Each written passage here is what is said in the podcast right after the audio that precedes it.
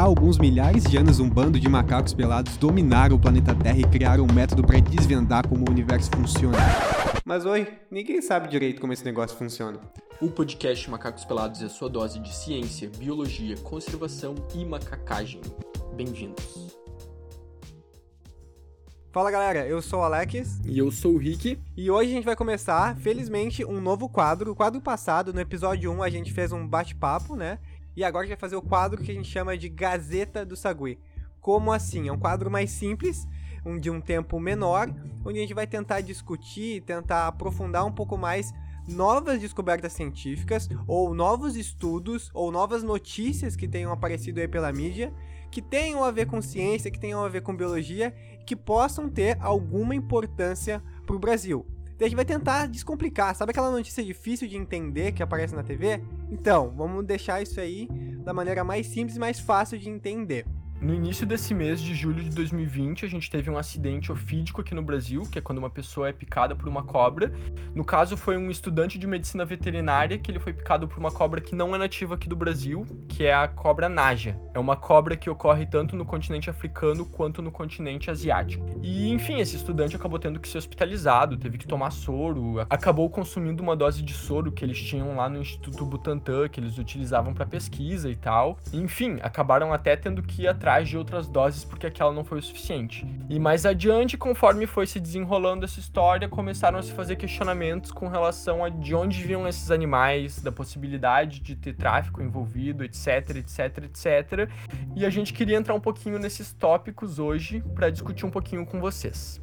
Ok, se você já não conheceu essa história, essa notícia aí que rodou o Brasil todo pelas redes sociais ou pela TV, agora, com o um resuminho que o Rick fez, já dá para ter uma noção mais ou menos do que aconteceu, que foi um acidente que levou, no fim, a descoberta de provavelmente uma grande rede de tráfico de animais que nem brasileiros são. E isso foi mais de 10 animais, provavelmente, pelo que eu lembro. Foram 16, se não me engano, exatamente. E isso sem contar as outras operações também, né? E aí vem a questão, ok, todo mundo sabe que é legal importar animais dessa forma, mas qual que é a problemática disso? Eu posso ter ou não uma serpente como pet? Por que, que é ruim ter? Por que, que é ilegal ter? Por que, que não seria ilegal? Isso é bom? Isso é ruim? Isso tem algum impacto ambiental? É, o que, que é isso de animal nativo e exótico? Faz diferença mesmo ou é só uma bobagem científica? Vamos discutir um pouquinho sobre isso? Então, para começar, o que, que é um animal silvestre? A gente vai acabar definindo como um animal silvestre, uma definição bem, bem generalista, assim, né, bem geral, que vai ser aquele animal que ele não é doméstico, aquele animal que não é domesticado. Esse animal domesticado ou doméstico seria aquele animal que sofreu um processo de domesticação ao longo de diversas gerações pela nossa espécie, por exemplo. Então a gente pode ter aí gato, a gente pode ter cachorro, a gente pode ter é, outros animais como cabrito, não sei, como gado, que foram animais que tiveram uma seleção de características fosse para ficar menos agressivos perto da gente, né, animais mais dóceis, ou que tivessem um desenvolvimento mais rápido, enfim, qualquer outra dessas características. Um animal silvestre vai ser um animal que ele ocorre numa área natural e que ele não passou por esse processo. E geralmente é legal a gente falar que um animal doméstico, gente pode pensar no exemplo mais clássico que é um cachorro, né? Tu pega um cachorro, e coloca ele na natureza, o que, que vai acontecer? Provavelmente, se é um animal domesticado, se é um cachorro que a gente conhece, um, um pug, por exemplo, ele vai morrer muito rápido. Porque ele não existe, aquela forma, como o Rick falou, foi selecionada com intenção. Então, nós, geralmente os humanos fazem isso, com intenção, selecionamos características que a gente quer. Por exemplo, pegamos lá, quero um cachorro de tal cor e tal focinho, a gente vai cruzando para escolher, como o Rick falou. Mas ele na natureza não existe. Se você colocar ele na natureza, provavelmente ele vai morrer em muito pouco tempo. Que é muito diferente de, por exemplo, uma onça, que ela existe naturalmente naquele ambiente, ela sabe sobreviver, ela tem características genéticas, né, características que estão no DNA dela, que fazem ela estar tá muito bem adaptada naquele ambiente. Já um animal doméstico tem esse contraste de que ele naturalmente não existe no ambiente natural, mas sim tem características selecionadas durante muitas gerações. Isso pode demorar muito tempo, né? A história do cachorro é bem legal, porque o cachorro ele vem, como todo mundo já deve ter ouvido falar, dos lobos, e os lobos foram convivendo ao longo de muito tempo com a humanidade e foram sendo domesticados. Até hoje a gente chegar nesse nível absurdo de domesticação, que é um poodle, que é esses cachorros que são bastante dependentes da gente para comer, para até fazer cocô, que alguém tem que limpar o cocô dele. Eu acho muito interessante esse exemplo do cachorro que tu trouxe, porque ele é literalmente o exemplo mais, mais clássico, porque é o mais antigo que a gente tem na nossa espécie, né? Muito antes da gente começar a domesticar, por exemplo, plantas, né, para que a agricultura fosse possível, é, domesticar grãos de trigo, outros grãos que a gente, que a gente consumia, já existia essa domesticação de cachorros quando a nossa espécie ainda era uma espécie nômade que andava por aí há milhares de anos, já tem mais de 40 mil anos essa nossa associação com esses animais. Então, justamente, né, a gente pode ver como ao longo de todo esse tempo o bicho foi mudando muito, muito, muito, tanto que tu pega um poodle, tu pega um pug, tu vai comparar com o lobo tipo, tu nem diria que é a mesma espécie, né, jamais. Tem nada a ver, né? Exatamente. E aí que tá. Então aí veio o gancho, né? E aí eu posso pegar e ter um silvestre, ou seja, um animal que não foi domesticado, e usar ele como pet. E o que é um pet, na real? A gente tem que falar o que é um pet. Pet, na real, é um animal de estimação, né?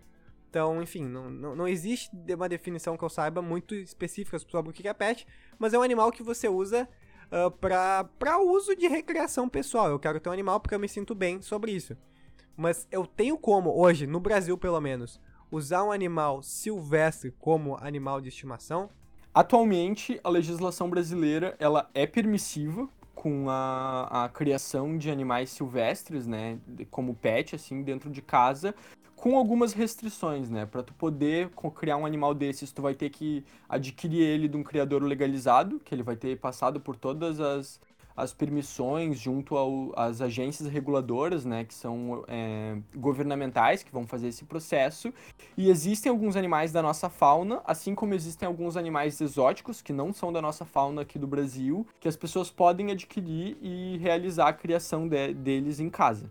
Eu queria fazer um gancho, aproveitar que tu falou de espécie nativa e exótico, porque muita gente que está nos ouvindo se não é da área da biologia, porque provavelmente alguns colegas vão estar nos ouvindo, mas quem não é da área da biologia talvez não esteja muito familiarizado com essa nomenclatura, com esse nome nativo exótico, porque na linguagem popular, quando a gente fala uma coisa exótica, geralmente é uma coisa legal, é uma coisa diferenciada, né? Nossa, é, uma coisa diferente. Aquele bicho tem uma beleza exótica, quer dizer, uma beleza que é incomum. Só que, não, dentro da biologia a gente usa esse termo de uma visão um pouco diferente. Como o Rick já comentou, acho antes, nativo está relacionado com uma coisa que tem uma origem no local. Por exemplo, um bicho nativo do Brasil significa que é um bicho que existe naturalmente naquele ambiente. Quando a gente fala que um bicho ele é exótico do Brasil, significa que é um bicho que não é presente naquele ambiente, no caso, o Brasil. Então, existe essa coisa e eventualmente a gente vai poder entrar no mérito se isso é bom ou ruim, né? Mas via de regra, bichos exóticos podem estar relacionados, mas nem sempre estão com desequilíbrios ambientais.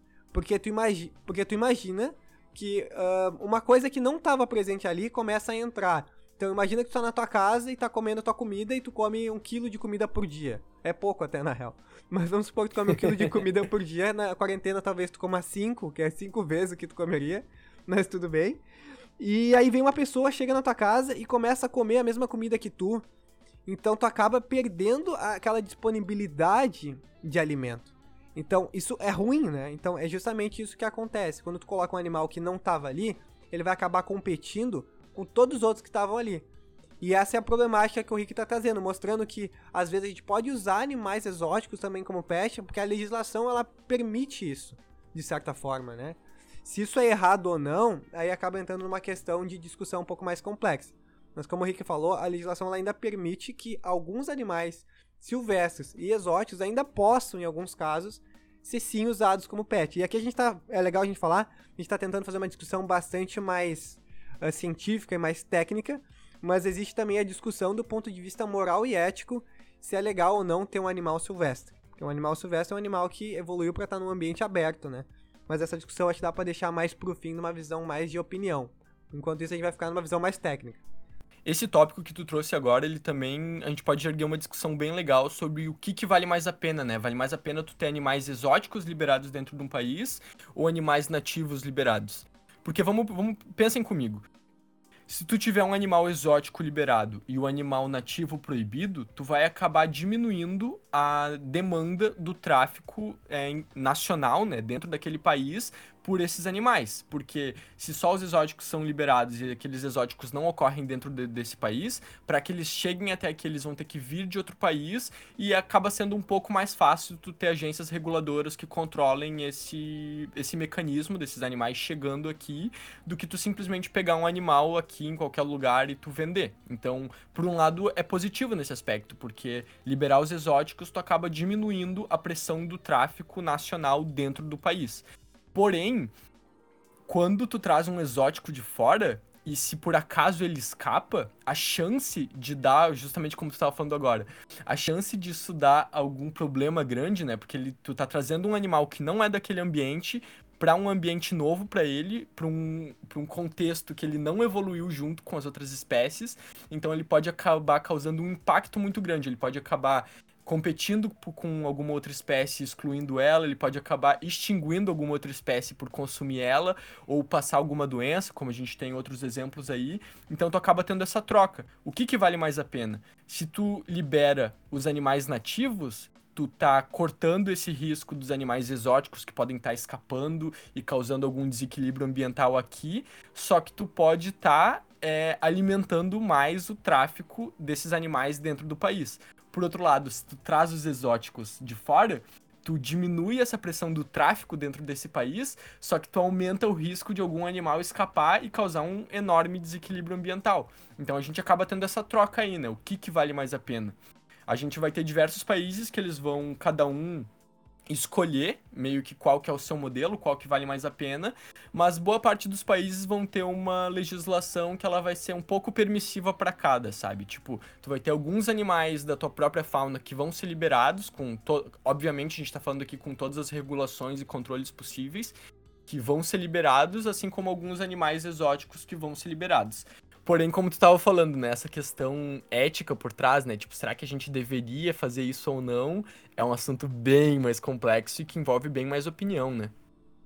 Pois é, acaba sendo muito complexo definir se deve ou não deve, mas do ponto de vista de legislação, algumas coisas podem, né? Como tu falou, tudo pode ter consequências, né? Tu colocar um animal nativo como um animal de pet vai gerar uma demanda por esse bicho e pode acabar uma demanda de das pessoas irem atrás desse bicho. Se elas criarem, menos pior, mas o pior é criar uma demanda das pessoas irem atrás desse bicho na natureza, como provavelmente vai, acaba acontecendo, e acabar tirando o bicho da natureza e provocando um desequilíbrio só, pela, só pelo processo de remover ele da natureza, né? E o outro caso é, como o Henrique falou, liberar o animal exótico na natureza pode ser muito prejudicial. E a gente tem uns exemplos bem legais aqui, tem vários. Agora me vem à cabeça dois de animais exóticos que não necessariamente são por causa de pet, mas que são problemas hoje no Brasil muito forte por não serem daqui. O javali, sim, o javali que é super comum aqui no Brasil, todo mundo já ouviu falar no javali. É um animal que foi introduzido aqui de propósito, se eu não me engano, para consumo de carne. E um, outro, e um outro exemplo agora do lado das plantas são os pinheiros. Todo mundo já viu aqueles pinheiros que é comum, por exemplo, aqui no litoral gaúcho e tudo mais, que não são daqui. E o problema dos pinheiros é porque, se você não sabe, ele inibe o crescimento de outras plantas. Então ele se propaga muito rápido e inibe o crescimento das outras plantas na volta dele. E aí o que acontece é que ele está justamente roubando espaço das plantas que são nossas. E como o Rick falou, a consequência é que algumas espécies podem acabar extinguindo várias outras, né? Isso acaba sendo bem complicado. Só para trazer mais um exemplo, que tem a própria questão, é, já que a gente está falando de cobras, né? Tem o caso da piton birmanesa, que foi uma cobra que eles é, utilizavam justamente como pet nos Estados Unidos. E teve um, um, evento clássico, assim, né? Que em 92 teve um furacão num lugar lá na Flórida e a, ele acabou arrasando um criadouro que tinha lá, que eles tinham mais de 900 dessas cobras. E o bicho ficou solto, tá ligado? O bicho ficou solto lá naquelas áreas pantanosas que eles têm.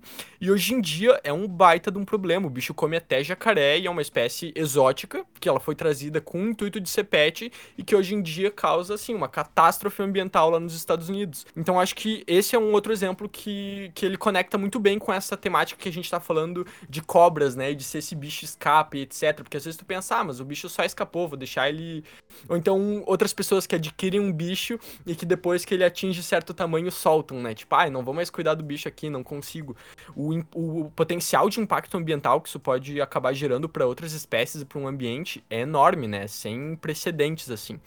Então, isso é como justamente como esse caso que tu falou aí da serpente aí que acabou causando um desequilíbrio mental uh, na tentativa de ser um pet, mostra justamente que esse caso da, da Naja não é uma decisão unicamente do indivíduo de ah, não, eu quero ter uma serpente, então o problema é meu e o Estado não pode intervir.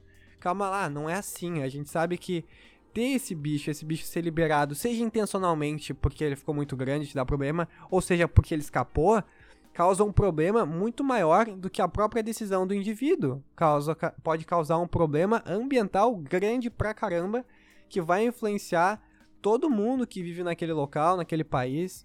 Então, acaba sendo uma decisão super complicada de ter esses bichos ou não. Uh, mesmo se fosse de forma ilegal, ainda é questionável, certo?